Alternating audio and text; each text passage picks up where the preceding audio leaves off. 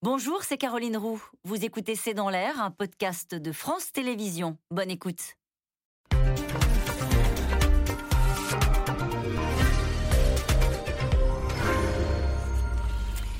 Bonsoir à toutes et à tous. Nous attendons vos questions SMS, Internet et réseaux sociaux pour alimenter notre discussion. La relation n'a pas toujours été simple, mais Emmanuel Macron soigne désormais les élus de terrain, et en particulier les maires qui sont réunis à Paris en ce moment même en congrès. Dans ce discours cet après-midi, il a rendu hommage à ceux qui sont au cœur des tensions de la société. Ce sont les mots qu'il a utilisés. Un président qui tient à se montrer proche des territoires, comme on dit. Un enjeu majeur dans cette campagne ou un thème vient tout juste de faire irruption. La chasse. Yannick Jadot, le candidat écolo, veut l'interdire le week-end pour protéger les promeneurs. Le président de la Fédération des chasseurs, lui, propose de donner euh, aux pratiquants des pouvoirs de police. Et du coup, le débat s'emballe et s'installe, comme toujours, sur un sujet qui hystérise et qui concerne un million de licenciés, un électorat euh, chassé à cinq mois de la présidentielle. Chasse, polémique de campagne, c'est le titre de cette émission. Avec nous, pour en parler ce soir, Christophe Barbier, vous êtes éditorialiste politique, vous êtes directeur de l'hebdomadaire Franc-Tireur. Frédéric Danhé, vous êtes journaliste spécialiste des questions environnementales. Je rappelle votre ouvrage, La chasse, le vrai du faux aux éditions de Lachaud et Niesley. Et puis, euh, votre dernier livre chez le même éditeur, Rencontre avec des écolos remarquables. Avec nous ce soir, Béatrice Gibelin. Vous êtes géographe, directrice de la revue Hérodote. Citons le paradoxe français entre fierté nationale et hantise du déclin, euh, publié chez Armand Collin. Enfin, Soazic Kemener, vous êtes rédactrice en chef du service politique de Marianne. Citons votre édito sur France Inter. Yannick Jadot, candidat des marcheurs du dimanche. Bonsoir à tous les quatre. Euh, merci de participer à cette euh, émission en direct. Euh, on va beaucoup parler de la chasse. Et alors, curieusement, Christophe Barbier, c'est dans toutes les campagnes, il y a un moment donné où il y a une flambée de tension autour du sujet de la chasse. Pourquoi est-ce que ça intervient maintenant? Ah, On n'y échappe pas. Ça intervient maintenant parce qu'on est en période de chasse.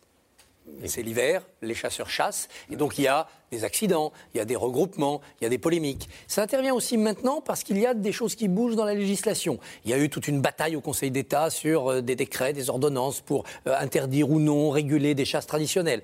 Il y a en ce moment même le vote d'une loi contre la maltraitance animale. Ça ne concerne pas la chasse, ça concerne les animaleries, les cirques, les delphinariums, mais enfin quand même, c'est dans l'ambiance. Et puis, il y a toujours, alors pour l'instant c'est lointain, mais ça revient régulièrement, au niveau européen, des directives. Euh, jadis c'était Natura 2000, il y en a eu d'autres euh, qui crée une sorte de, d'ambiance, de, soupçon, de crainte permanente sur la lutte contre la chasse. Et plus globalement, cette, euh, cette polémique récurrente de la chasse, elle s'inscrit dans une grande angoisse de la ruralité qui s'expriment différemment. On l'a vu par exemple au moment des Gilets jaunes. Une part du combat des Gilets jaunes, c'était nous sommes cette France périphérique oubliée. On le voit à d'autres moments, par exemple l'épidémie. Nous n'avons pas d'hôpitaux, nos, centres de réanimation sont submergés parce que nous sommes des ruraux ou des urbains. Nous sommes trop loin des métropoles qui décident tout et qui s'accaparent tout. C'est ce que disent aussi les maires que rencontre aujourd'hui Emmanuel Macron. Exactement. Et pour faire passer ce cri de la ruralité, on passe par les réseaux organisés. Il y en a plusieurs. Il y a les élus de la ruralité et leurs représentants, les sénateurs.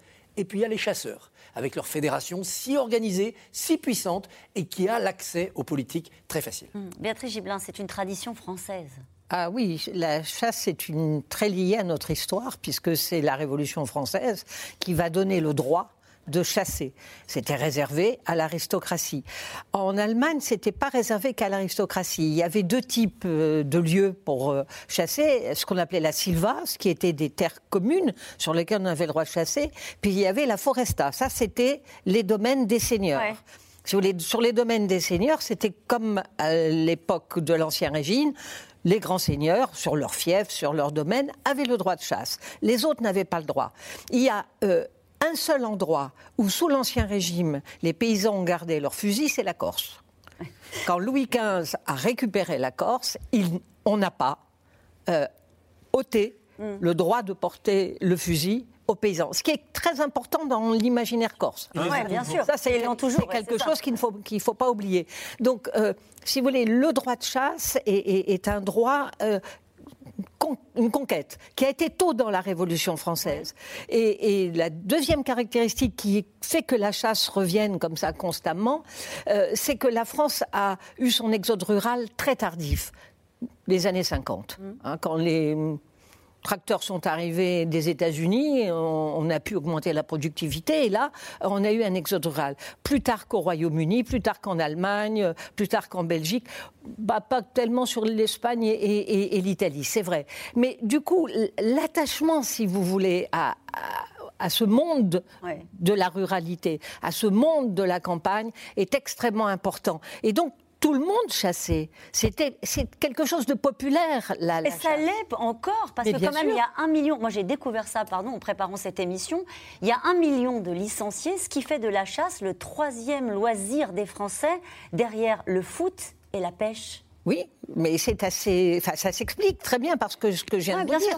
Et puis c'est une tradition familiale. Quand on est jeune, on part à la chasse avec son père ou son grand-père. Bon, j'entendais Raffarin il y a quelque temps qui racontait qu'il avait appris la chasse avec, son grand-père. Si mais à 18 ans, on passait le permis de conduire et puis on avait aussi son permis de chasse à passer. On, à la limite, c'était comme une forme d'initiation. Hein. Quand on avait son fusil, eh ben, on, on devenait un homme. Il y a quand même aussi tout un imaginaire de la virilité qui, qui, c'est une affaire d'homme, on est entre hommes, voilà. les femmes, elles peuvent, elles, nettoyer le gibier et le préparer, faire du pâté On en est toujours là. Mais ça n'a pas beaucoup changé dans ce domaine-là. Hein. Frédéric et le problème, c'est qu'il euh, il y a euh, des néo-ruraux, comme on dit, il y a des gens qui vivent à la campagne aujourd'hui et qui disent, bon, on n'a plus envie, et d'ailleurs, été relayé par Yannick Jadot qui a fait cette proposition d'interdire la chasse le, week-end, qui dit, ils disent, en gros, on n'a plus envie de se promener et d'entendre les tirs des chasseurs et de prendre le risque de prendre une balle. Donc c'est la cohabitation qui devient compliquée. Bah oui, la démographie change. Alors c'est les mêmes qui souvent vont porter plainte ou vont râler auprès du curé parce que euh, la cloche sonne à, 7h ou à 8h du matin, ou contre l'agriculteur parce qu'il fait paître ses moutons. J'ai vu ça dans Lot récemment à 7h du matin et ça sent le crottin quand on, quand on ouvre les fenêtres. Bon, c'est un peu caricatural, mais, mais c'est vrai qu'il y a un vrai changement. Même chez moi dans le Nord-Pas-de-Calais, euh, il y a des néo-ruraux qui s'installent avec leur vision du monde, vous l'avez dit, avec une vision du monde dans laquelle euh, la vie est quasiment sacralisée.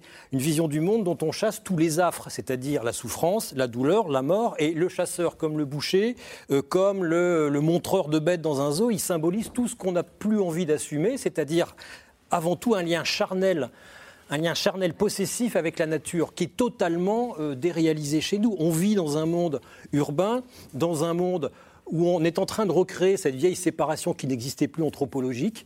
Hein, entre la nature et la culture. Donc le monde, on est dans un monde culturel alimenté par des flux de données, alimenté par des plats composés, et la, et la mort, on veut plus la voir. Mm. Or, euh, bah, les chasseurs incarnent ça, incarnent une ruralité, vous l'avez dit très bien, euh, incarnent l'héritage de la Révolution, même si c'est un peu ambigu, parce que effectivement les paysans ont obtenu le droit de chasser, mais Mirabeau l'a contredit tout de suite en adossant ce droit à la propriété, et ensuite Napoléon. Pourquoi? Parce qu'il y a eu un massacre. Ah les paysans se sont vengés sur euh, le gibier, se sont vengés sur les forêts. et puis ensuite Napoléon a introduit le permis de chasse en, en 1810. Il n'en reste pas moins que les chasseurs ils sont un million, voire un million deux. Ce sont les seuls aujourd'hui, tout écolo que je suis, tout naturaliste que je suis, ce sont les seuls à connaître intimement le pays, le moindre bosquet, la moindre zone humide. Et sans eux, on n'aurait pas protégé autant les zones humides, faut le reconnaître. Et sans eux, on ne pourrait pas faire ces trames écologiques parce qu'ils connaissent le terrain mieux que personne. Bah, vous avez posé le débat parce que c'est un des arguments qu'on entend et qui est souvent imposé aux, écolos qui, euh, justement, veulent réguler davantage euh, la chasse, non pas l'interdire, mais peut-être euh, la limiter dans des moments où les gens ne se promènent pas dans la campagne, rendre la campagne aux promeneurs. Et il y a toujours cet argument des chasseurs qui de dire on connaît bien la nature. Donc les adorateurs de la nature se retrouvent sur le débat sur la chasse. Oui, exactement. Et c'est ce qui explique d'ailleurs toute la complexité euh, des choses pour les écolos. Parce que euh, Yannick Jadot, il ne propose pas d'interdire la chasse. Il est très prudent. Alors qu'on sait que dans beaucoup de pays européens, il y a une journée sans chasse. Ça a déjà été le cas en France entre 2000 et 2003. Hein. Ça, avait été... Journée sans chasse, c'était le week-end? C'était le mercredi. C'était le mercredi. Il y avait une souplesse départementale, mais c'était souvent le mercredi. C'était pas, pas, le mercredi. Ça a tenu trois ans. Et puis, euh, et puis Roselyne Bachelot, sous Jacques Chirac, a décidé de rétablir la la chasse pour tous les jours. Donc Yannick Jadot, il est quand même très prudent. C'est-à-dire qu'il annonce une régulation et la fermeture de certains jours, mais pas la fermeture complète et de la chasse. Quand on est écolo euh, et qu'on défend les... Pourquoi est-ce qu'il a cette réserve-là? C'est une pensée électoraliste ou est-ce que vraiment euh, il pense que le pays n'y est pas prêt? D'ailleurs, il y a eu un sondage, je vais vous rendre la parole, 69% des Français interrogés se disent favorables à l'interdiction de la chasse le week-end et pendant les vacances scolaires.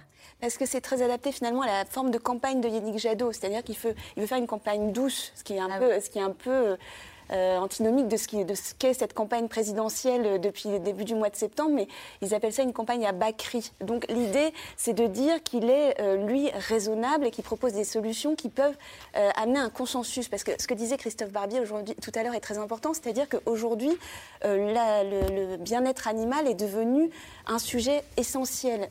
Porté aussi par Emmanuel Macron Porté également par Emmanuel Macron qui fait un beau et en même temps, hein, puisqu'il est à la fois euh, très proche de Thierry Coste, qui est le en chef de la, chasse en France, et qui en même temps s'est déplacé dans un centre euh, de, la SPA euh, au début du mois d'octobre, à un endroit justement où les animalistes ont fait un très bon score pendant les européennes 2019. Et, et donc tout, le débat est là parce qu'on sait que les, chasseurs sont, sont, très puissants électoralement, on l'a dit, c'est un million de personnes. ceux qui pratiquent, c'est beaucoup des retraités qui sont plutôt des anciens cadres, donc c'est plutôt des gens qui votent. Et de l'autre côté, on a ce parti animaliste avec euh, une candidate pour la présidentielle et qui est aussi à 2%, qui a 2% d'intention de vote. Donc Emmanuel Macron essaie de naviguer entre les deux. Et Yannick Jadot, lui, il sait que sur le, du, point de vue de la, de, la bien, enfin, du, bien-être animal, de toute façon, il a déjà du monde derrière lui. Donc le but, c'est de ne pas faire fuir les autres. Mhm. Christophe Barbier. Il y aura une compétition sur ce sujet-là, c'est évident. C'est un député marcheur, Loïc Dombreval, vétérinaire dans les Alpes-Maritimes, qui a porté cette loi. Il y aura probablement une candidate animaliste s'ils arrivent à avoir les 500, signatures, ce qui n'est pas forcément évident pour eux, mais en tout cas, aux européennes, cette liste est arrivée juste derrière le Parti communiste. Et il y aura les écolos officiels, Yannick Jadot. Et donc c'est très important pour eux de se répartir ce territoire de chasse, si j'ose dire, de chasse électorale. Maintenant, le mystère, c'est les chasseurs eux-mêmes. Ils n'auront pas de candidat. Vers qui vont-ils se porter? Je eh ben, justement. surpris de l'évolution du discours, où après avoir dit on est les aménageurs de la ruralité, ils sont maintenant, disent-ils, plutôt les défenseurs de la tradition. On va, en parler. on va en parler de, ce, de cette manne électorale, hein. un million de, licenciés, donc euh, des gens qui votent, vous l'avez dit à l'instant, Swazik Kemener, en tout cas Yannick Jadot a relancé la polémique, le candidat écolo veut interdire la chasse, mais le week-end déroule la campagne aux promeneurs, cette année 80 accidents de chasse ont fait 7 morts en pleine campagne, le sujet reprend de la vigueur, forcément avec un million de licenciés, on l'a dit, ce thème ne laisse aucun candidat indifférent. Mathieu Lignot, Laszlo Gélabert. Dans cette forêt de Seine-et-Marne, on chasse le gibier. Benoît Chevron pratique sa passion depuis 37 ans et bien plus que cela. Il forme 400 nouveaux chasseurs par an. Il faut suivre des règles strictes. Bon, euh, Jérôme, comment on va chasser là? On va prévenir. Euh, Placer des panneaux, baliser le terrain et bien sûr porter une attention particulière à l'arme quand, on se déplace, le fusil est obligatoirement, euh, fusil ou carabine, hein, obligatoirement déchargé. On monte dans le mirador, fusil déchargé. Et seulement à ce moment-là, je on met les munitions. Et une fois qu'on a mis les munitions, je l'arme est toujours euh, euh, dans, un mirador plutôt vers le haut. Mais l'arme est toujours vers le bas ou vers le haut, mais jamais en parallèle pour éviter tout accident. Les chasseurs sont dans le collimateur. Cette année, 80 accidents de chasse ont fait plusieurs blessés et même 7 morts. Des chiffres en baisse à cause de la crise sanitaire, mais qui inquiètent l'opinion. Le Sénat a même lancé une mission parlementaire sur la question. Pour ces chasseurs, les accidents sont toujours trop nombreux, mais ils se disent incompris. Pour Benoît Chevron, ces polémiques sont avant tout des manœuvres électorales. Le cadre est vraiment agréable. Aujourd'hui, on voit bien, on est en période de, préélection présidentielle, donc euh, c'est un, outil politique pour certains. Euh, le soufflet va retomber après, puisque tout ce que nous faisons en termes de formation à la sécurité, d'amélioration, d'information, fait qu'aujourd'hui, le risque est pas nul, mais presque. Et puis, euh, quelque part, on peut partager euh, l'espace naturel. Donc, euh, on va réussir à s'entendre. Mais qui dit élection présidentielle dit aussi grande manœuvre d'influence. Et les chasseurs, ce sont plus d'un million d'électeurs. Alors leur chef de file, Willy Schraen, le président de la Fédération nationale de la chasse, tente de faire valoir ses idées. Le week-end dernier dans le JDD, il fait une proposition choc. En matière de police de proximité, les fédérations départementales des chasseurs ont un rôle à jouer. Mais ce jeu politique est loin de plaire aux écologistes. Le candidat Yannick Jadot veut encadrer plus drastiquement cette activité. ce sont des animaux protégés. Et moi, je veux qu'on sorte d'une politique sous influence du lobby de la chasse. On a encore eu un accident. Un, un promeneur hier en Haute-Savoie qui a repris une balle à côté d'un cimetière. Il va falloir que la nature soit accessible à tout le monde. Et je j'interdirai la chasse le week-end. J'interdirai la chasse pendant les vacances scolaires. Je veux qu'on puisse se balader dans la chasse nature. Les Verts n'ont pas vraiment le vote des chasseurs. En 2017, 26% ont voté pour Marine Le Pen, 25% pour Emmanuel Macron, 24,7% pour François Fillon et 16,7% pour Jean-Luc Mélenchon. Du côté de la droite et de l'extrême droite, on prend leur défense pour tenter de gagner leur voix. il y a des traditions que moi je n'entends pas remettre en cause. Parce que derrière la question de la chasse, c'est la question de la ruralité, c'est la question des traditions. Puis il y a aussi un autre aspect, c'est que les chasseurs sont aussi des écologistes de bon sens, n'en déplaise à Monsieur Jadot. Si nous n'avions pas les chasseurs, croyez-moi, on se rendrait compte, ne serait-ce que euh, visuellement, des conséquences que ça aurait euh, sur notre, euh, notre pays, sur nos paysages, euh, sur même l'organisation euh, de la ruralité. Aucune consigne de vote de la part de la Fédération nationale. Mais tous les candidats à la présidentielle sont invités à passer un grand oral devant les chasseurs en mars prochain. En 2017, seuls François Fillon et Emmanuel Macron s'étaient prêtés à l'exercice. On va revenir sur cette euh, proposition hein, du euh, patron des chasseurs de la Fédération des chasseurs qui propose de leur donner un, un rôle de police. Mais d'abord, cette question euh, de Daniel dans la Marne. La chasse, un État dans l'État? Ça fait référence à l'idée qu'il y a des lobbies très actifs. Non, je dirais pas un État dans l'État. Il y a du lobbying, c'est évident. Il est très actif parce qu'il y a beaucoup de monde. Vous disiez plus d'un million de chasseurs, un million deux cent mille. Mais il y a aussi tous ceux qui ne chassent plus parce qu'ils n'ont pas le temps Ouais. ou parce qu'ils n'ont plus l'âge. Et puis il y a les familles. Parler des, des femmes qui vident le- le- le- les lièvres, mais c'est aussi ceux qui participent après au banquet d'après-chasse. Les gens mangent ce qu'ils chassent. C'est important aussi dans leur euh, consommation, dans leur pouvoir d'achat. Ça joue un rôle. Tout ça mis bout à bout avec la ruralité, c'est beaucoup plus de gens qui sont liés à la chasse et qui s'inquiéteraient d'une disparition de la chasse. Et puis, ce lobby va en croiser d'autres, notamment le lobby des armuriers, des ventes d'armes. Et là, Thierry Coste est au carrefour des deux. Et puis, le lobby aussi, les lobbies de l'agriculture. C'est Thierry Coste? Thierry Coste, qui est un personnage qui est dans le paysage depuis très très longtemps, qui est à la fois un très bon connaisseur du droit, euh, de l'économie de la chasse, et qui a un accès aux politiques depuis plus de 30 ans.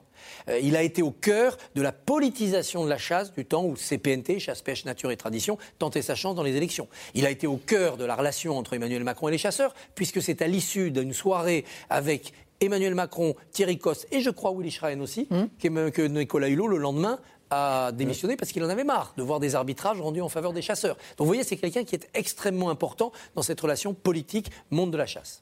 Sur l'influence des, des lobbies de la chasse sur, sur la politique sur Ah bah, elle est énorme. Les- alors, déjà, il y a- déjà, il y a deux choses. Dans les départements, les chasseurs ont la capacité à contacter tous les élus d'un département en moins de 24 heures, c'est-à-dire des flyers, c'est-à-dire le doigt sur la semelle. Donc ils ont un pouvoir d'influence important. Ils connaissent très bien, parce qu'ils connaissent aussi bien le territoire que les gendarmes. Euh, et puis à l'échelle nationale, ils ont réussi l'exploit de se faire passer euh, pour les seuls garants de la biodiversité. Donc vis-à-vis des politiques, il n'y a que... Et on, On les écoute. On les écoute, euh, on les écoute parce qu'ils symbolisent plein de choses qu'on a dit, euh, qu'on a dit jusqu'à Ouais. présent, mais on oublie complètement, en partie, euh, le monde agricole et surtout le monde associatif, les associations de protection de la nature, notamment les CPIE au, au- au- au sein des départements, euh, les, les- les commi- les commissions permanentes d'initiative pour l'environnement, qui bossent d'ailleurs avec les chasseurs. C'est ça le paradoxe, c'est qu'ils se présentent comme les garants de la biodiversité, alors qu'ils régulent rien du tout même s'ils la connaissent très bien, et qu'ils bossent avec les naturalistes, avec les associations. Donc les deux font mine de se détester, alors qu'en fait, sur le terrain, ils sont bien obligés de travailler ensemble, ce que ne reconnaîtra jamais euh, Willy Schren ou Yannick Jadot à l'échelle nationale, où là, c'est l'opposition frontale, c'est la comédie humaine, mais sur le terrain, ils sont bien obligés de... travailler ensemble. Bah. Sur, sur cette proposition, effectivement, qui a fait débat, euh, donner des pouvoirs de police euh, aux, chasseurs. C'est malin, pourquoi vous dites ça Bah, C'est malin parce que les communes rurales, j'étais ce, ce matin au Salon des maires et j'ai évoqué la question avec plein de maires. Les maires n'ont plus de moyens, l'État n'est plus là, l'OFB, l'Office français de la biodiversité qui gère la chasse, n'a pas de budget pour assurer réellement la police de l'environnement. Les polices municipales ont peu de pouvoir, la plupart des communes n'en ont pas et la police nationale ne se déplacera jamais pour un problème de haie, pour un problème de déchets par exemple, déversés par un maçon euh, à la lisière d'une forêt. Oui. Pour ça, pour gérer ça, pour être entre la police municipale et la police nationale, il y avait les gardes champêtres. C'est tombé en désuétude alors qu'ils avaient un vrai pouvoir et une vraie connaissance du terrain. Et en fait, Willy Schren, il dit ben, donnez à mes chasseurs euh, une assermentation de façon à ce qu'il soit garde champêtre. Mais on oublie qu'il existe cet outil qui est le garde champêtre. Euh, voilà. Euh, euh, votre avis sur Béatrice Gibelin sur cette proposition euh, qui, a fait beaucoup débat parce qu'on se dit mais ils sont pas formés pour être agents d'autorité. C'est normal que ça fasse débat. Enfin, c'est presque une provocation dans la façon dont ça a été présenté. Il est bien évident qu'on ne va pas donner des pouvoirs de police à des chasseurs. Honnêtement, c'est pas sérieux. Certains on sont pourrait, dans les fédérations. mais on pourrait parfaitement aussi se dire, mais au fond, regardons ce qui se passe ailleurs. Prenons le cas de l'Allemagne. L'Allemagne, on n'a pas un permis de chasse avec une demi-matinée euh, de, avec un examen. Euh, c'est le cas en France, c'est vite euh, fait Oui, c'est à peu près ça. Hein, c'est très rapide. Bon, en Allemagne, c'est vraiment extrêmement sérieux. Et y compris avec un entraînement au tir, de façon à ce que vous ne puissiez il y a une, pas. une épreuve de tir en France. Oui, il y a une épreuve de tir, mais c'est beaucoup plus développé dans le cas de l'Allemagne. Et puis, ça prend du temps. On ne va pas vous donner votre permis comme ça rapidement. Il n'est pas valable à vie non plus. Pas du tout, pas valable à vie, contrôlé. Enfin, bref, c'est quelque chose qui est beaucoup, beaucoup plus sérieux. Il y a 350 000 chasseurs en Allemagne, hein. bon, alors pour une population qui est beaucoup plus nombreuse nombreuse que la nôtre. Mais ce qui prouve bien qu'on a un rapport à la chasse qui est lié à notre histoire, qui n'a rien à voir avec ce qui se passe véritablement ailleurs. Mais il y aurait déjà, alors ils disent on a fait des efforts sur la formation, on fait des choses beaucoup plus sérieuses, mais il faudrait qu'ils les fassent de façon encore beaucoup plus sérieuse qu'ils ne le font jusqu'ici. Alors il y a des limites, on n'a pas le droit de tirer à moins de 150 mètres ou 200 mètres d'une habitation, ou quelque... Hein, c'est ça, c'est dans cet ordre-là. Mais on peut se dire, attendez, euh, la France n'est pas si densément peuplée qu'on ne peut pas trouver des espaces où on ne soit pas à 150 mètres ou, Les uns des autres, hein, bien 200 mètres d'une habitation pour tirer quand même. Enfin, bon, donc il y a des choses à faire pour donc il y a des choses à faire sans, commencer à donner un, pouvoir euh, de cet ordre aux chasseurs. Alors là, franchement, pour mettre tout le monde de, en mais, opposition... Mais il comble un vide. Il comble un vide. Oui, c'est ce que vous sur les gardes champêtres. Non, mais je ne suis pas d'accord, c'est un faux vide. Bah, Alors, on va laisser finir... Parce que s'il y avait euh, les lois et la formation correctement données et qu'on ne puisse pas être aussi près des habitation pour tirer, si, vraiment on, prenait les choses euh, comme elles devraient l'être euh, de mon point de vue, euh, ils ne vont pas combler un vide. C'est pas possible. Et, je je vois pas en quoi des, des chasseurs seraient assermentés. pour régler les conflits et les différends. Christophe Barbier. C'est de la communication de crise. Mais bien sûr. Les chasseurs étaient... De crise, pourquoi Oui, bien sûr. Les chasseurs sont mis en cause, notamment pour les accidents.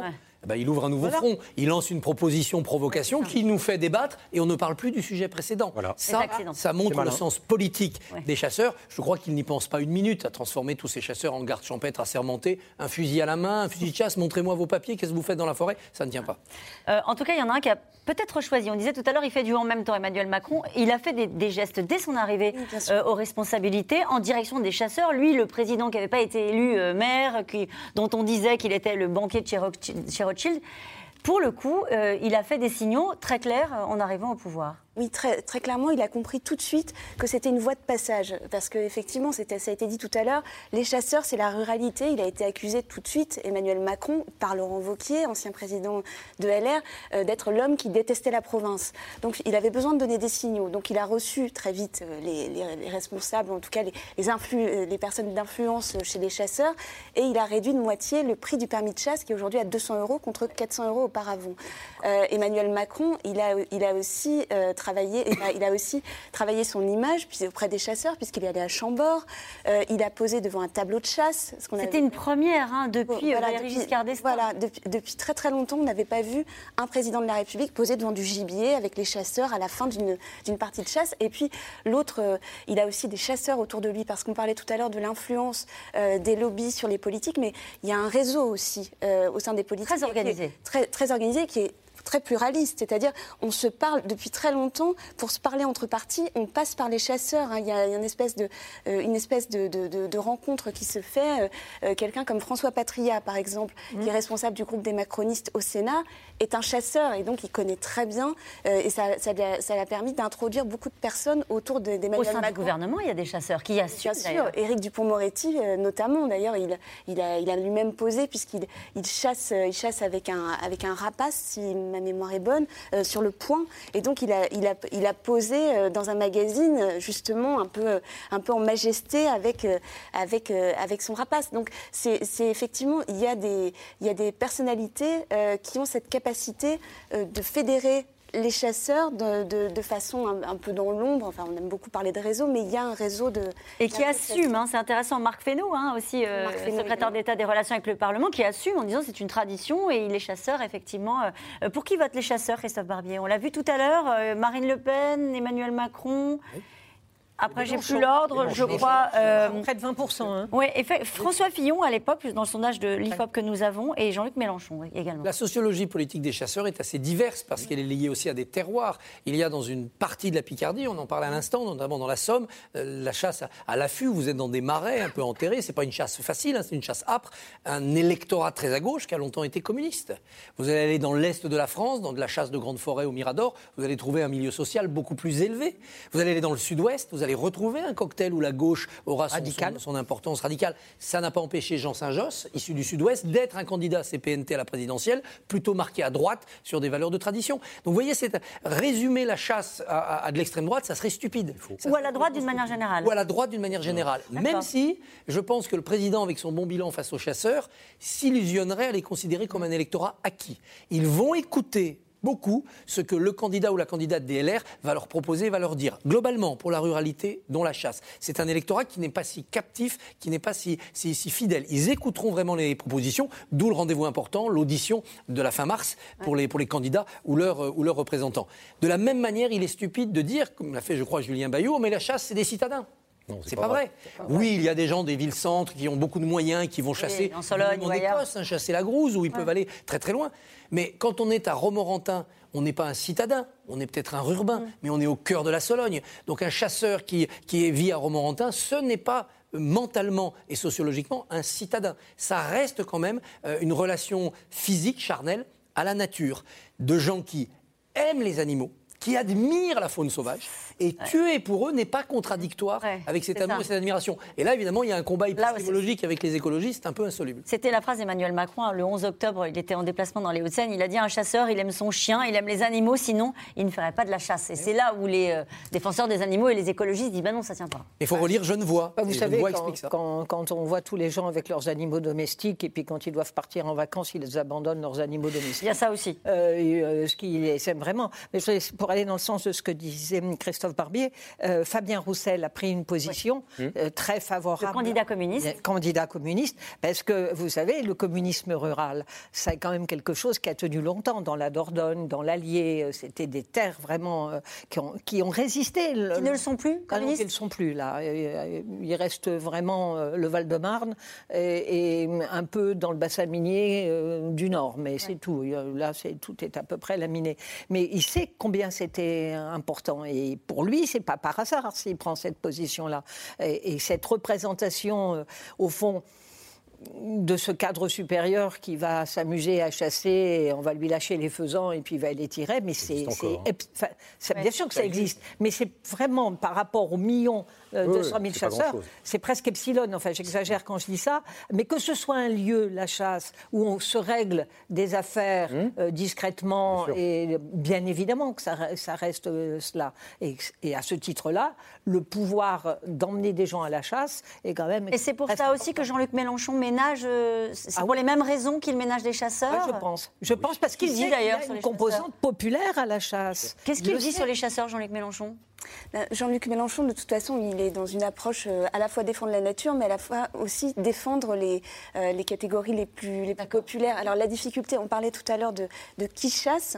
Euh, si on prend les actifs, c'est plutôt les employés, mais si on prend actifs plus non actifs, euh, c'est plutôt c'est c'est les retraités, euh, plutôt des anciens cadres qui l'emportent. C'est pour ça qu'il y y, a la- il y a deux publics. Donc il peut y avoir un public pour Emmanuel Macron et les LR, et aussi un public pour Jean-Luc Mélenchon. Donc c'est aussi pour ça qu'on n'entend pas de, on n'entend pas de, de grandes diatribes de Jean-Luc. Mélenchon contre la chasse. Très attaché à la conquête révolutionnaire aussi, Bah oui, Jean-Luc bien sûr. Mélenchon. Ouais, bien Parce que sûr. son enracinement idéologique, c'est quand même 89-93. En fait, le positionnement, il se fera sur les chasses, pardonnez-moi, sur les chasses marginales, sur les chasses traditionnelles. Bah, par exemple, on fumait un blaireau et pour le faire sortir de son terrier, lui taper dessus à coups de gourdin. C'est toujours autorisé? C'est toujours autorisé. euh, C'est pareil sur les renards, sur la chasse à la glu. On est en infraction. On en est où sur la chasse à la glu Parce que ça a été euh, interdit, super ça. Ah interdit. non, c'est fini. C'est Ça, c'est fini. l'interdit Ah, définitif. enfin, voilà. Ça c'est t'est interdit, Les mais l'État a voulu, le, a, a voulu Oui. le remettre, mais il va y avoir une une nouvelle plainte, etc., à la Cour européenne.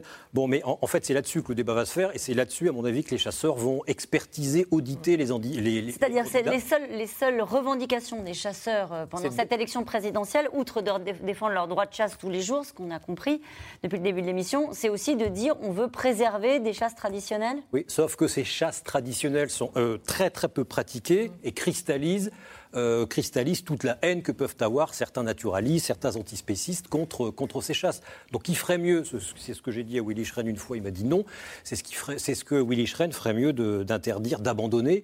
Franchement, enfin, c'est, en plus, c'est pas beau à voir, ça fait souffrir, ça sert à rien. Là, pour le coup, c'est pas des gens qui aiment les animaux, pour l'avoir vu, c'est des gens qui aiment souffrir, qui aiment faire souffrir, pardon. De la même façon, la chasse en enclos, Enfin, à quoi ça rime? On a des enclos avec des chevreuils qui ont été élevés, avec des faisans qui ont été... Et on leur tire dessus? Et on leur tire dessus. Et moyennant, en plus, parce que c'est un sport de prolo, mais il faut payer, il faut payer cher. Donc on fait aussi la poche des pauvres dans ce genre de chasse, comme en de Somme. Les prolos qui vont chasser, euh, qui vont chasser dans des gabions, les gabions ce sont les huttes. Les huttes appartiennent à des propriétaires qui les louent très cher. Il faut jamais l'oublier ça. Le budget moyen d'un chasseur, c'est 1600 euros à l'année. 1600 euros à l'année, sans compter le budget de location de ces... Les seuls qui sont ouvertement, clairement opposés, c'est même un marqueur euh, dans leur parti politique, ce sont les Verts qui sont opposés euh, clairement euh, Europe Écologie des Verts. Ils sont opposés à Paris. Ils ne veulent pas interdire la chasse. Non. Yannick Jadot n'est pas fou. Il veut réguler, c'est-à-dire partager le temps et le territoire. Le territoire, c'est ce qu'on disait tout à l'heure, la distance vis-à-vis des maisons, les problèmes d'exploitation agricole. Et le temps, c'est bah, vous chassez lundi, mardi, jeudi, vendredi, mais ni le mercredi, ni le week-end, ni les vacances. Mm. Donc en gros, vous prenez un jour de congé si vous êtes actif. Pour chasser. Donc, bah voilà, vous avez une perte euh, d'un jour de congé si vous voulez chasser. Donc, c'est une, une recherche pour dire on n'est pas contre vous. Ça montre à quel point c'est puissant.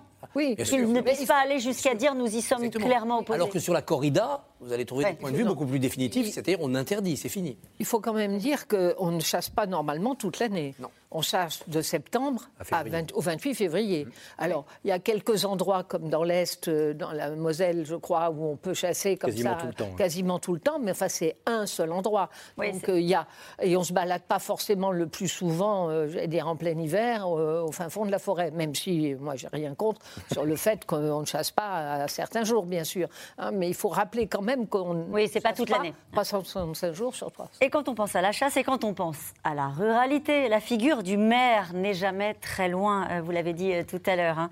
Le président multiplie euh, des gestes envers ses élus de terrain cet après-midi. Il s'est adressé à eux lors de leur congrès annuel à Paris, mais son OPA sur leur puissante association s'est soldé par un échec. Romain Besnénou et Christophe Roquet. Il était attendu de pied ferme.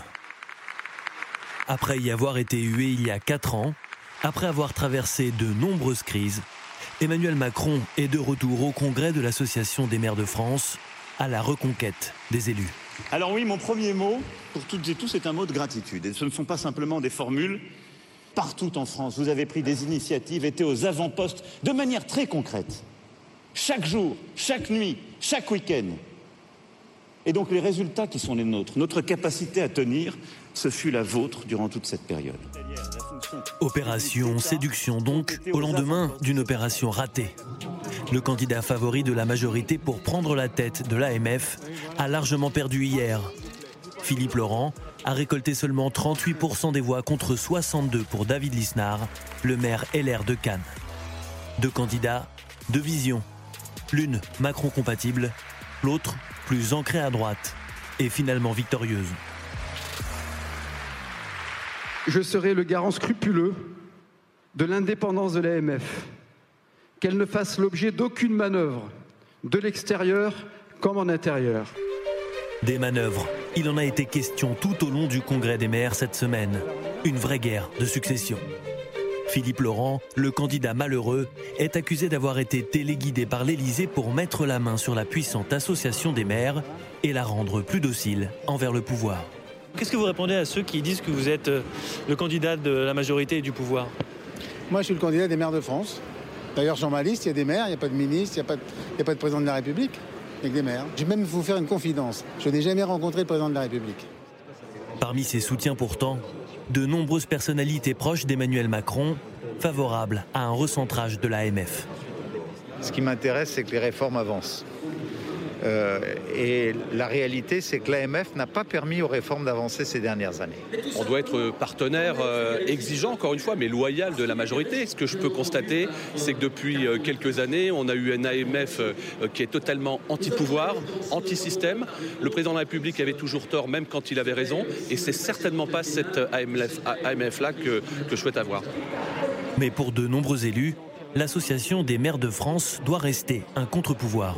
Aujourd'hui, manifestement, Emmanuel Macron, il, n'aime pas trop, euh, il aime pas trop euh, que des gens crédibles euh, lui, lui répondent. Il n'aime pas trop avoir de la contradiction. Il n'a pas cette histoire dans les territoires, il n'a pas cet ancrage. Et manifestement, il a bien conscience que ça lui fait défaut. Et qu'aujourd'hui, pour pouvoir faire accepter ses politiques, il a besoin de s'appuyer sur des cautions. Et comme il en manque, il souhaite manifestement mettre à la tête de l'AMF quelqu'un qui puisse lui servir de caution.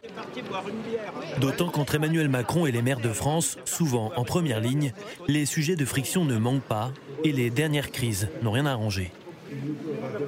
Cette centralisation poussée à l'extrême, la superposition des, textes. On est vraiment la première euh, instance de proximité avec le citoyen. C'est nous, c'est toujours vers nous que, le citoyen se tourne.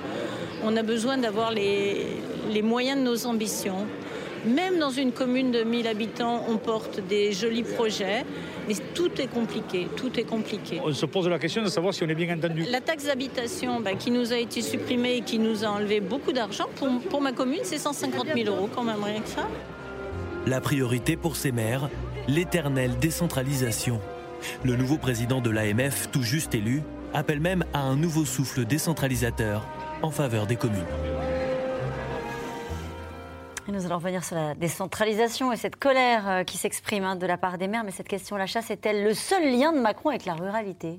Bah, J'ai l'impression, oui, parce que son, son, lien avec le monde scientifique, le monde de la biodiversité, le monde de la nature, il est assez ténu ça l'intéresse pas beaucoup, même si Barbara Pompili est là pour, euh, pour leur mettre un peu d'équerre. Mais oui, c'est le lien le plus facile d'un point de vue politique, la chasse, parce qu'elle est évidente, parce qu'elle est visible, parce que c'est un rapport de force. Au pouvoir, on ne s'occupe que des rapports de force. Le rapport de force exercé par le monde de la protection de la nature, c'est zéro. Il ne représente rien, il n'y a pas de personnalité forte. Hmm. Ça n'a pas de valeur politique, la biodiversité. La chasse en a une. Donc la chasse devient un interlocuteur pour le pouvoir à propos de la biodiversité, et même au-delà, à propos de l'eau, etc. Il y a des figures euh, populaires qui euh, se préoccupent de la biodiversité. On parlait tout à l'heure de Nicolas Hulot, euh, c'en est un encore oui, il y, a, lui, il y a Gilles Boeuf, il y a, Jean-François Sylvain, il y a Bernard Chevassieux, lui, que, personne ne connaît vraiment et qui n'ont pas. On, on l'a vu avec Nicolas Hulot, même lui n'a pas eu la carrure politique pour s'opposer aux chasseurs, s'opposer à Bercy, parce qu'en fait, l'ennemi de l'environnement en France, c'est Hervé Le Maire. C'est Bercy. Parce Bruno Le Maire. Bruno Le Maire, oui, j'ai dit Hervé, pardon. Pas grave. Souvent, Bercy contredit ce que, ce que le ministre de l'Environnement euh, veut faire. Donc voilà, l'environnement en général, l'écologie en général, a très peu de poids politique et le poids politique des Verts il est quand même assez faible, sauf dans la ruralité, sauf mine de rien dans les territoires comme il ne faudrait pas dire, où là les Verts sont efficaces dès lors qu'ils sont élus, ils sont efficaces parce qu'ils ont une politique de compromis qu'incarne à peu près Jadot. Mhm. Christophe Barbier? L'autre lien d'Emmanuel Macron, mais je ne sais pas si je suis ironique ou si je lui rends service, c'est euh, la pratique du ski alpin. il lui a fait découvrir les Pyrénées, où il est retourné avec le Tour de France, et il a développé une sorte d'attachement sentimental à d'autres terroirs que, que, le sien, le terroir amiénois, le terroir parisien. Mais c'est un peu mince, en effet. Par ailleurs, tout son enracinement intellectuel, les auteurs qu'il lit, les philosophes qu'il cite, ce sont des penseurs euh, hors sol, si j'ose dire. Ce ne sont pas des gens ancrés. C'est pas quelqu'un qui, comme François Mitterrand, par exemple, va citer des auteurs de la Charente, comme Chardonne ou des auteurs comme Barès, ce sont des auteurs beaucoup plus cérébraux avec Emmanuel Macron. Donc en effet, on a l'impression, mais il, mais il essaie même pas. Il essaie même pas en termes d'image de se mettre en situation. alors il va peut-être le faire dans la campagne, mais euh, on voit là par exemple qu'Anne Hidalgo a fait beaucoup de déplacements où elle se montre euh, pas simplement comme une urbaine. On voit qu'Emmanuel Macron pendant ces cinq ans il n'a pas voulu peut-être jouer le côté j'ai de la boue sur les bottes. Et, euh, Ce qui est très intéressant, c'est sa gestion du salon de l'agriculture. Et vous, Jacques Chirac, cette espèce de proximité fusionnelle avec les gens de la campagne, les produits de la campagne. Emmanuel Macron, il va beaucoup plus en homme de dossier il connaît par cœur, il, peut répondre à toutes les questions, il n'y a pas de problème.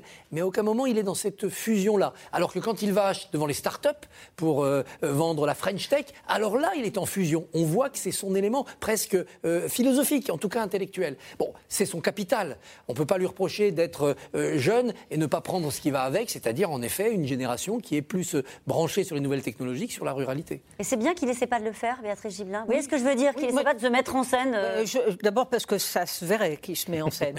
Et ce- il serait donc en décalage. En revanche, regardez le- toute la période du grand débat qui a suivi les Gilets jaunes. Il est allé dans des tas de petites villes qui sont pas loin de la ruralité et où on avait des maires qui venaient effectivement des environs et qui étaient des maires ruraux. Et là, il a su faire. Il a su Ouais. parfaitement euh, reprendre la main, expliquer, passer du temps, remonter les manches, euh, Tomber voilà. la veste. et, et- et être tout à fait en, en- en direct, si vous voulez. C'est un tournant de son et, quinquennat. et ça, c'est un tournant maj- majeur. C'est- Il a gagné ses galons vis-à-vis des élus de terrain, c'est ce que vous diriez à ce moment-là? il, il en a gagné quelques-uns. Je ne sais pas s'il en a gagné suffisamment, mais Ouais. assurément, il en, il- il en a gagné. Écoutez, c'était quand même pas évident de sortir de cette euh, histoire-là. Et le choix des lieux où il est allé euh, a été extrêmement réfléchi. Parce que ben Parce qu'il a choisi euh, soit des villes dans la Drôme qui n'étaient pas spécialement favorables, mais il s'est pas mis non plus au cœur même du carrefour euh, où on incendiait régulièrement. Mais il s'est pas mis si loin que ça. Et De façon à être...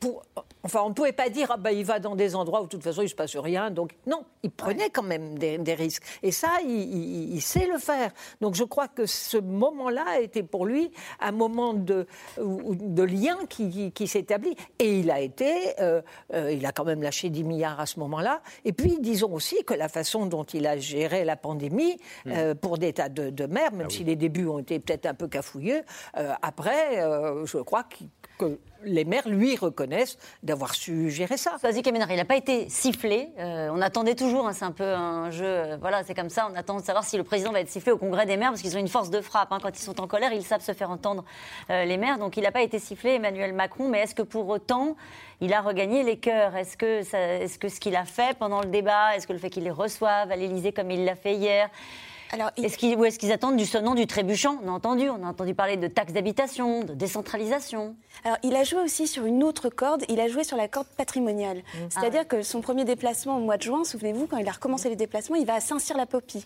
Et il met euh, dans le Lot, très beau village du Lot, et il met, il met en avant euh, la, la- la beauté euh, de l'architecture, du paysage. Enfin, c'est le président carte postale à ce moment-là. Et euh, le loto du patrimoine, c'est aussi ça euh, qu'il a, qu'il a délégué à Stéphane Bern. C'est l'idée, quand même, de mettre en avant euh, la beauté aussi de la France rurale et pas seulement des grands monuments. Donc, il a, joué de, cet aspect-là. Alors, pour répondre à votre question, pour ce qui est des maires, il n'a pas encore recousu totalement la, la- la relation, euh, mais, mais on sent bien effectivement que le grand débat a vraiment marqué un tournant. C'est-à-dire que au moment où il en parle euh, cet après-midi lors du, lors du discours, euh, il y, a, y a une écoute dans la salle. On voit bien que euh, ceux qui sont, certains des, des personnes qui sont là ont reçu Emmanuel Macron et ont vu, et ça, ça a été reconnu, qu'il a mouillé sa chemise, il a passé du temps, il a essayé de comprendre. C'est une certaine forme d'apprentissage. Il l'a reconnu un peu de- devant eux en expliquant qu'il avait beaucoup appris à leur contact. Et ça, c'est pas, c'est pas un Emmanuel Macron assez euh, ordinaire. On n'a pas, on n'a pas, on n'a pas l'habitude de l'entendre dire j'apprends à votre contact, une posture d'humilité vis-à-vis des maires en disant que finalement ils lui ont appris la ruralité et reconnaître parce que c'est vrai qu'il a jamais fait semblant de mettre ses bottes et d'aller, euh, comme on dit, au cul des vaches euh, parce que c'était pas lui tout simplement. Ça aurait été d'une insincérité, d'une insincérité terrible, mais il a reconnu qu'il avait appris leur contact. Donc ça, ça peut jouer. Après, c'est vrai qu'il y a toute une relation à retisser. Euh, Jean Castex était là aussi pour ça. La Et ça- question, je voulais vous voilà. poser, qui autour de lui, dans- au sein du gouvernement, est censé incarner cette France-là? À part Jean Castex, c'est vrai que lorsqu'il est arrivé, on nous a dit c'est l'homme des territoires, comme on dit. Mais alors, il y a Jean Castex et ça a plutôt pas mal fonctionné parce que finalement, après des débuts un peu hésitants, Jean Castex a assumé sa, double, nature, c'est-à-dire d'être à la fois un technocrate et à la fois le maire de l'ancien maire de Prades, donc d'un petit, village, donc d'un village en tout cas. Donc ça, ça a fonctionné. Sur, quand il parle d'un village, il, y a une sincérité, on croit Jean Castex. Il y a évidemment Sébastien Lecornu, euh, qui est, euh, aujourd'hui ministre chargé de l'Outre-mer, mais qui est aussi chargé des, chargé de- de- des, des élus, euh, de s'occuper du, du réseau des élus pour Emmanuel Macron. Il y a eu Jérôme Perra à l'Élysée, qui, a beaucoup, qui, est, qui est élu dans la Dordogne, qui a beaucoup travaillé à ça. Jacqueline Gouraud, qui est chargée de la cohésion des territoires. Marc Fesneau, dont vous parliez tout à l'heure, un chasseur qui connaît bien les territoires. Il est modem, il a beaucoup, beaucoup, beaucoup arpenté la France, puisqu'il était chargé des fédérations modem auparavant. Donc ça commence à dessiner un paysage beaucoup, beaucoup, moins, euh, beaucoup plus rural, en tout cas, euh, que, que, le, que la première équipe, ou en tout cas l'équipe Édouard Philippe, même si Édouard Philippe était un maire aussi, mais d'une grande ville. Et puis il y a Bayrou qui voit quand même. Oui, et Bayrou, euh, Et évidemment, évidemment, qui fait, faire Et, Bayrou. c'est- et n'oubliez pas le Drian. Ah oui. N'oubliez pas le Le breton Le breton. Euh, les maires, en ce moment, ils voient beaucoup de monde, Christophe Barbier. Ils voient défiler tous les candidats. Pourquoi? Parce que c'est la chasse au parrainage. Alors, à ce compte-là, tout le monde adore la ruralité. Exactement. Et ça se passe pas bien. Moi, j'ai été surpris, mais bon, on n'a pas interrogé les 35 000 maires de ce pays. J'ai été surpris de la véhémence avec laquelle beaucoup de maires ont dit non. M'en parlez pas. En tout cas, pas maintenant. On sent bien qu'il y a une cassure entre cette compétition présidentielle et la violence, la dureté qu'elle a choisie depuis plusieurs mois, et des maires qui ne veulent avoir de conflit ni avec leur conseil municipal ni avec leurs administrés. Donc la chasse aux signatures, la chasse au parrainage est un rituel. Il est très suivi par les médias parce que pour beaucoup de candidats, c'est pas gagné. Zemmour, Le Pen, Mélenchon, c'est pas gagné de les avoir et donc ça peut jouer sur le résultat final. Mais les maires ne veulent pas être pris en otage de cette euh, compétition. D'ailleurs, on parle de parrainage, c'est faux. Le terme juridique, c'est présentation. Donc moi, élu d'une ville, je présente M. Dupont, Mme Durand à la présidentielle. Ça commence le 30 janvier, ça commence pas maintenant. Quand les candidats vous disent j'en ai 200, j'en ai 300, ils n'ont rien du tout pour l'instant. Ils ont des promesses, verbales, mais ça n'engage personne, que ceux qui les écoutent. À partir du 30 janvier, le formulaire officiel est disponible. C'est terminé quelques semaines plus tard. Et le 4 mars, début mars, le 4 mars, on aura la liste des candidats officiels. Et tous les noms des élus seront publiés. C'est un système à réformer. Il est imparfait, mais en ce moment, les maires nous envoient un message clair. Trop de pression pour eux, les maires non encartés, dans cette affaire-là. Vous les avez cités son nom. Juste une question. Qu'est-ce que dit euh, Éric Zemmour sur la, chasse? Il, dit oui aux chasses traditionnelles parce qu'en ce moment, il dit oui à tout ce qui peut lui rapporter des voix. Je ne suis pas sûr qu'Éric Zemmour, et je n'ai pas de trace dans ses écrits de passion euh, et d'études précises des pratiques, des pratiques de la chasse. Mais dans un réflexe de, défense de l'identité euh, française profonde, il ne peut pas être contre hmm. ce qui s'enracine soit dans la Révolution, soit dans des traditions ancestrales. En tout cas, au chapitre des crispations entre les écolos et les ruraux, il y a la chasse, mais aussi les éoliennes. C'est devenu un sujet d'extrême tension.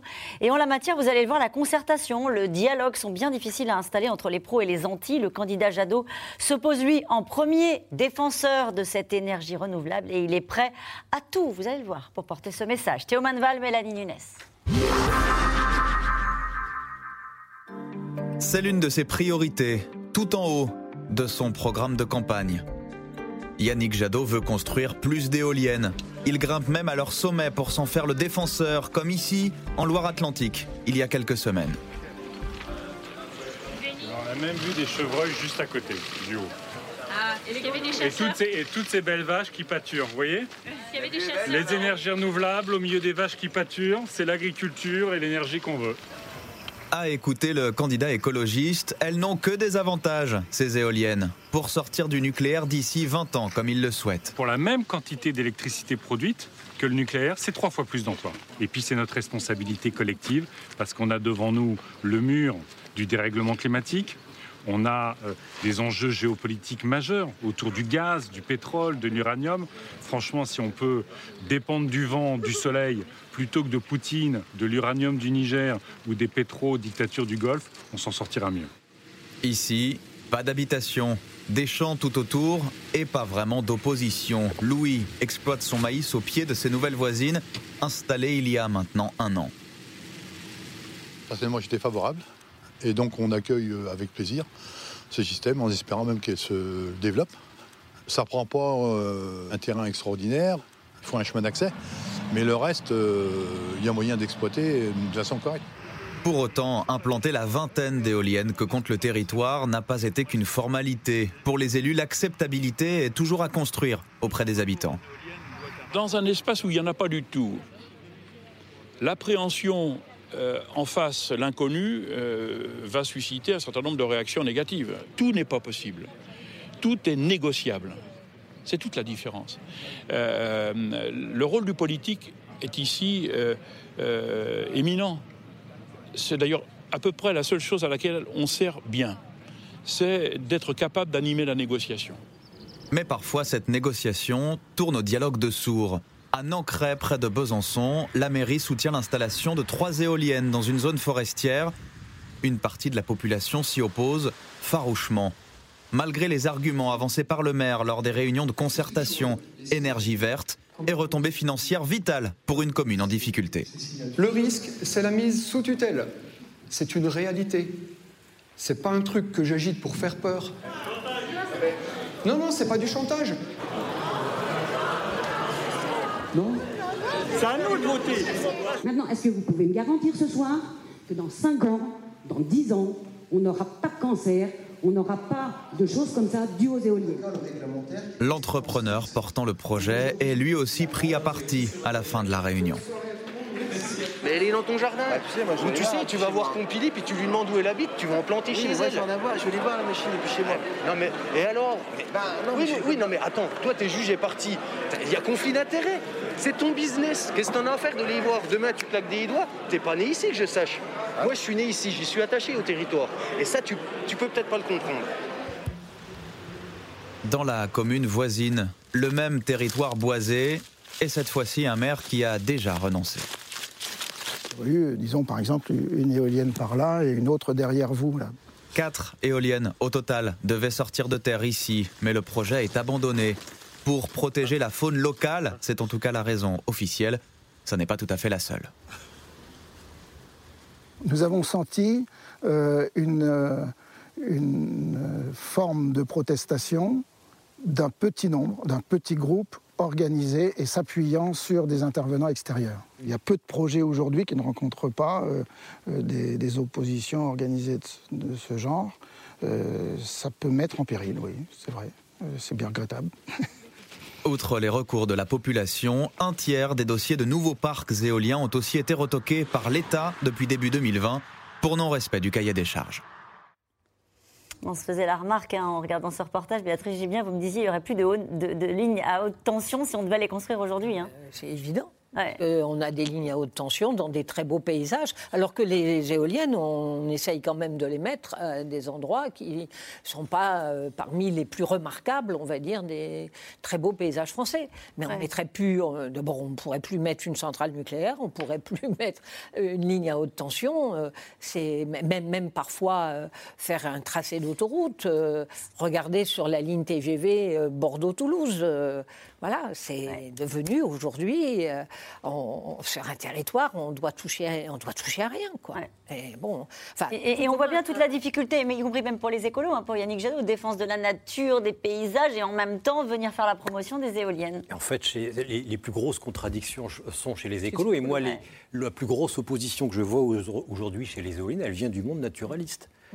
Pourquoi? Parce qu'ils se rendent compte aujourd'hui à mesure. Qu'est-ce que vous appelez le monde Bah, naturaliste c'est le monde des gens, euh, des associations, des scientifiques, le monde qui est capable d'étudier les espèces, qui est capable de les identifier, qui est capable de faire euh, des, des statistiques à partir desquelles on dit si oui ou non on peut chasser. D'accord. Et ils voient maintenant, on commence à voir maintenant, ça fait même quelques années, l'impact des éoliennes sur la biodiversité. Il y a des éoliennes qui ont été mises n'importe où pour des conditions financières, qui ont été mises dans des, dans des routes migratoires d'oiseaux. Il y a même un projet, m'a dit Alain Bougrain-Dubourg, sur l'île d'Ouessance, qui serait là le, le casus belli pour tous les parce que c'est sur une, une route migratoire d'oiseaux. Donc aujourd'hui, la principale opposition vient simplement des écolos, des naturalistes, et notamment du monde de la recherche, qui dit, qu'il ne le dira jamais sur un plateau, mais en tout cas moi qui me le dis, me dit, nous on préfère des bonnes vieilles centrales à gaz ou nucléaires. Pourquoi Les centrales nucléaires, c'est 49 sites. Point final. Il y a 49 endroits où on embête la biodiversité. Les éoliennes, si on les multiplie, bah, c'est des milliers de sites sur lesquels on constatera un effet sur les oiseaux et les chauves-souris, même si on ne rasera pas gratis. Il faut des éoliennes, oui. Euh, mais on a oublié, parce qu'on réfléchit en silo, que on, voilà, c'est, on, on a réfléchi aux éoliennes d'un point de vue financier, d'un point de vue énergie, mais on a oublié de réfléchir d'un point de vue intégration paysagère environnementale. Et avec Christophe Barbier, c'est- c'est c'est deux France, je ne sais pas si c'est deux France, mais en tout cas, c'est deux visions qui s'affrontent, comme on le voyait dans ce reportage hein, de Théo Manval, avec ce, ce monsieur qui disait à l'autre, mais toi, moi je suis né ici, euh, va demander à Barbara Pompili, en gros, toi, l'écolo euh, qui vient nous faire la leçon, euh, t'es pas d'ici, quoi. Tu n'es pas d'ici et tu sais mieux que nous l'avenir pour notre ruralité. L'avenir, ça serait les éoliennes, l'avenir, ça serait d'accueillir des urbains qui euh, télétravaillent. Et là, évidemment, il y a un conflit presque de civilisation, hein. il y a un conflit de conception de la vie dans son territoire. Euh, on, voit des études sociologiques se faire euh, assez intéressantes entre les nomades et les sédentaires, entre les enracinés, qui se définissent d'abord par l'endroit où ils sont, où ils sont nés, et puis ceux qui se définissent au contraire par tous les endroits qu'ils ont visités, tout ce qu'ils ont parcouru pendant leur carrière, pendant leur voyage. Et ça, c'est deux modèles de vie, tous les deux respectables, mais assez antagonistes. Et ils se rencontrent, en effet, quand le, le résident secondaire euh, aimerait bien avoir une éolienne parce qu'il est écolo, il est pour, et puis que le- celui qui est à côté, et qui est chasseur, ne veut pas d'éolienne. Ouais, hein. Là, on a, on a tous les conflits possibles. Après, il faut poser les problèmes sérieusement, parce qu'il n'y a pas que les individus, il y a l'intérêt général d'une nation. L'intérêt général d'une nation, dans le monde dans lequel nous vivons, c'est d'être indépendant en termes d'énergie, pour ne pas dépendre du gaz russe, du pétrole du ça, Moyen-Orient. ça, ça leur parle pas, ceux qu'on Eh a ben, c'est le rôle du politique de leur dire attention, il n'y a pas que vous avec votre paysage, votre vie, c'est respectable, c'est audible. Il y a aussi l'intérêt général. Et quand on a décidé, il y a longtemps, d'implanter des centrales nucléaires, mais encore plus longtemps, dans mes vallées de Haute-Savoie, des barrages, des barrages qui noyaient des villages, des barrages qui causaient des troubles, eh bien, on l'a fait au nom de l'intérêt général et pas au nom des intérêts particuliers, sinon on Il n'aurait n'y avait pas l'idée de la concertation, euh, de ah non, la démocratie la- participative à l'époque. La République, à cette époque-là, elle décidait et elle imposait. Ça, c'est fini C'est fini.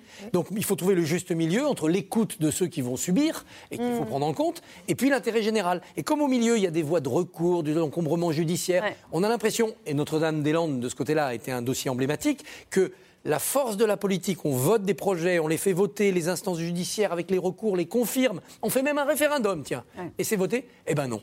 Parce que les activistes, minoritaires, peu nombreux, sont plus forts, parce qu'on ne veut pas les dégager par la force, on n'est plus dans ce monde-là. Kemener, c'est vrai que les éoliennes, c'est devenu. Alors, on parlait de la chasse en début d'émission, mais les éoliennes, ça a émergé pendant cette campagne, euh, là, pour le coup, des régionales. Et, et je pense qu'on va encore en parler pendant. Et on avait déjà commencé à en parler euh, pendant cette, cette campagne présidentielle avec un sujet, euh, on l'a bien compris, qui, qui heurte aussi euh, les ruraux.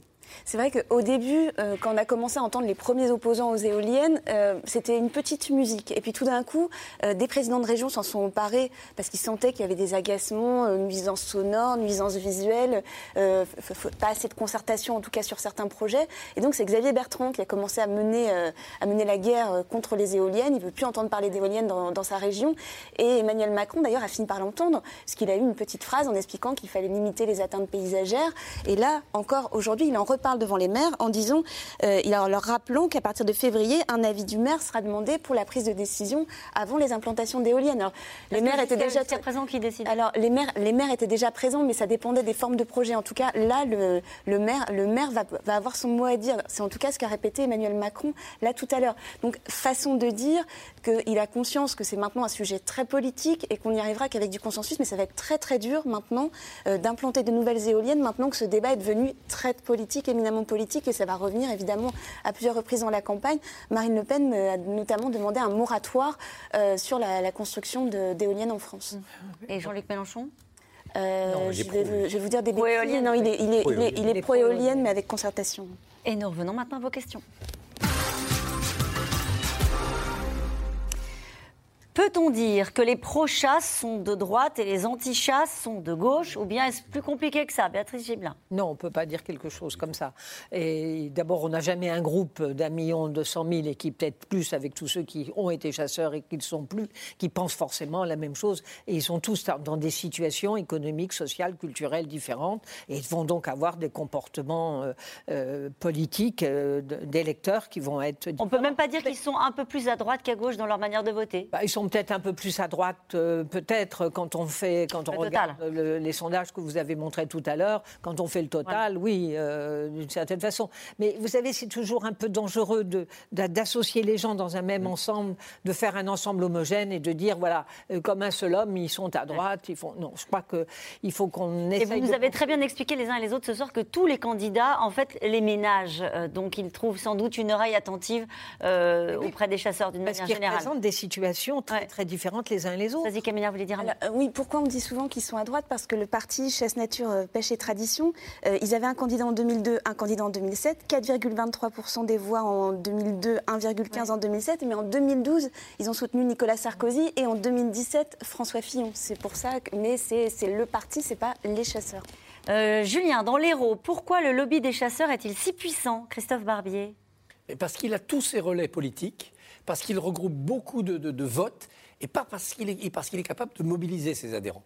Il y a des tas de gens qui sont membres d'associations, mais ils ne se prendraient pas leur voiture le week-end pour aller manifester au centre-ville. Les chasseurs, ils peuvent le faire. Alors Willy Schren se vante d'avoir empêché 500 000 chasseurs d'aller rejoindre les ronds-points lors du moment des Gilets jaunes pour transformer ça en véritable force Ils y étaient pas Ils y Il y étaient en avait pas une partie. Ah. Hmm. Il devait y avoir beaucoup de gilets jaunes chasseurs, mais tous les chasseurs n'étaient pas sur les ronds-points des gilets jaunes. Je pense qu'ils se vantent un peu et je suis pas sûr qu'une mobilisation aussi euh, virulente aurait été, aurait été possible. Mais c'est vrai que ce sont des gens qui sont, prends- qui sont prêts à prendre non pas leur fusil, mais leurs chaussures pour aller protester et défendre leur passion. Frédéric Dray, vous voulez ajouter quelque chose sur le lobby des chasseurs? Oui, c'est un lobby qui existe aussi parce que, parce que le pouvoir lui donne l'occasion d'en être un, parce que le pouvoir lui donne l'occasion d'être un pouvoir, d'être un contre-pouvoir. Encore une fois, euh, finalement, le lobby agricole, il est souvent moins fort que lui en région, dans les départements, et puis le lobby euh, des autres usagers de la nature n'existe pas.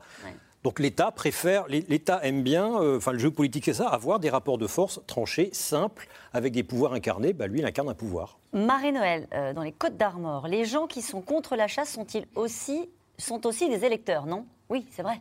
Oui, ils sont des électeurs, mais pas avec ce, pouvoir d'organisation qui était décrit tout à l'heure. C'est-à-dire qu'on va, on va voir, et ça va être très intéressant de voir ça dans cette campagne, est-ce que le parti animaliste va prouver la même force que, que les chasseurs qui n'ont pas, euh, aujourd'hui c'est le, mouvement de la ruralité, ça a été dit tout à l'heure, ils vont auditionner dans un reportage, ils vont auditionner les, candidats à la fin du mois de mars, mais est-ce que finalement on ne va pas avoir l'affrontement entre, entre deux, deux, forces qui sont en train de se lever, à la fois une force plus ancienne, celle des chasseurs, et puis le bien-être animal qui est en train, c'est une rupture anthropologique. Hein. c'est en train de devenir un sujet éminemment important dont on s'est emparé au gouvernement. Parce que quand on regarde, et c'est Jérôme Fourquet qui écrit ça très bien dans son livre L'archipel français, il explique qu'en très peu d'années, le bien-être animal a explosé et que finalement, les seules personnes qui ont une conception à l'ancienne du rapport entre l'homme et l'animal, c'est les gens qui ont plus de 65 ans aujourd'hui. Sinon, tout le reste de la population considère maintenant qu'il faut des nouveaux droits ou en tout cas une nouvelle manière de considérer le rapport à l'animal. Une question d'Albert en Haute-Garonne. Pour la meilleure satisfaction possible des promeneurs et des chasseurs, faut-il ouvrir la chasse en semaine uniquement? Ça se débattra en tout cas, c'est évident. D'abord, ça existe déjà dans d'autres pays européens. Euh, il y a des jours où on a le droit de chasser et des jours. Euh, en Angleterre, depuis 1831, on n'a plus le droit de chasser le dimanche en Angleterre. Donc euh, voilà. C'est un pays de chasse? Bah, Oui, enfin, mais pas du tout comme nous. Parce que c'est resté quand même une chasse assez aristocratique et une chasse aisée, si vous voulez. c'est vraiment particulier hein, le rapport qu'on a à, la chasse. Et je crois qu'il ne faut pas l'oublier du tout. Et, donc, euh, oui, on, va aller, enfin, moi, il me semble qu'on ira, à, plus ou moins long terme, sur une régulation des jours où on aura le droit de chasser. Et j'espère peut-être un permis de chasse qui sera plus euh, exigeant euh, avant, d'être obtenu. pas délivré à vie, oui. Pas délivré à vie, non. Avec des contrôles plus réguliers. L'avenir, c'est le partage du temps et le partage, du territoire. Partage du temps pour l'usage de la nature entre les promeneurs mmh. et les chasseurs. Mmh. Et partage du territoire, on l'a déjà fait avec les réserves naturelles, hein, ça, ça, se connaît très bien. Partage du territoire pour que la chasse devienne très utile, éventuellement, dans son, sa fonction de prélèvement, dans les endroits où il le faut. Je pense au gros gibier qui ravage les cultures. Je pense à la Haute-Savoie, où la, prolifération des, chamois, euh, il y a quelques décennies, avait entraîné des maladies. Donc les chamois devenaient aveugles, ils tombaient dans les précipices. Autoriser la chasse, permettre de tuer quelques individus, ont permis de sauver beaucoup de chamois. Est-il exact que 90% des victimes des accidents de chasse sont des chasseurs? Je ne sais pas si c'est 90%, mais c'est la majorité. C'est pour ça qu'ils sont habillés en fluo. Voilà, c'est récent. Bah, c'est récent parce C'est récent, fluo et les cornes de brume euh, en lisière de forêt, par exemple. Avant, ça n'existait pas. C'est pour ça qu'avant, il y avait plus d'accidents. Il y en a une vingtaine, une vingtaine de morts par an en moyenne depuis 20 ans. Là, on n'en est pas à beaucoup. Mais euh, effectivement, la plupart des chasseurs, la plupart des, pardon, des tués à la chasse sont des chasseurs. Et c'est pas seulement parce qu'ils sont tués par quelqu'un d'autre, c'est aussi leur propre fusil. C'est souvent des ah accidents. C'est des accidents. Notamment quand ils passent une clôture. D'accord. Comme on chasse de plus en plus le gros gibier, il y a beaucoup plus de balles, alors qu'avant, il y avait du plomb, en majorité. Donc. Euh, Bernard, dans les Landes, les Landes, c'est une terre de chasse. Ah oui. Hein, qui nous dit les chasseurs se mobilisent et participent à l'aménagement des zones forestières, non?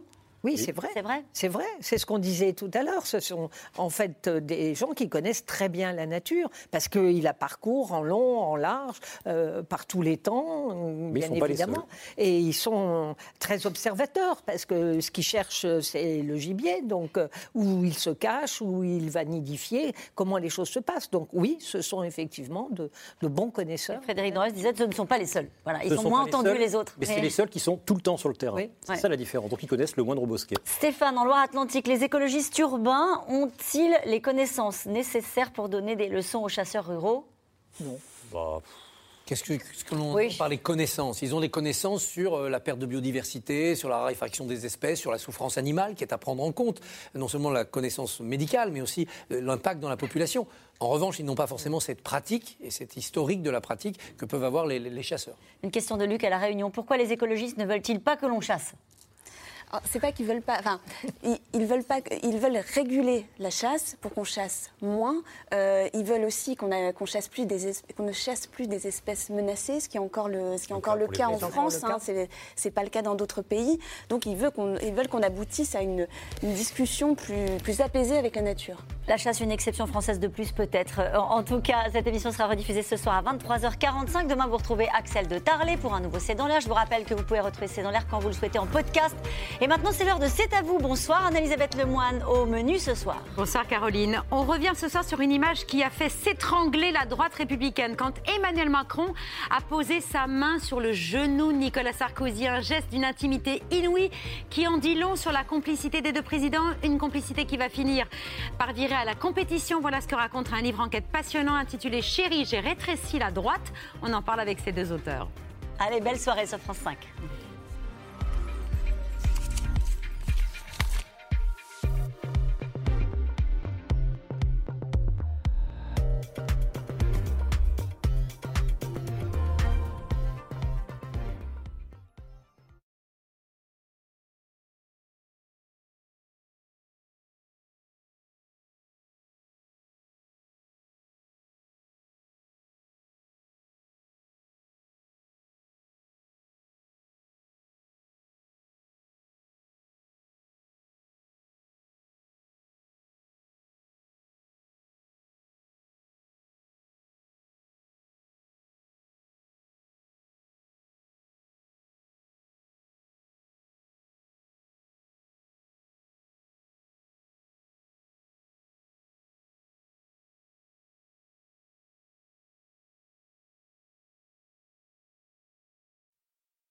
C'était C'est dans l'air, un podcast de France Télévisions. Alors s'il vous a plu, n'hésitez pas à vous abonner. Vous pouvez également retrouver les replays de C'est dans l'air en vidéo sur France.tv.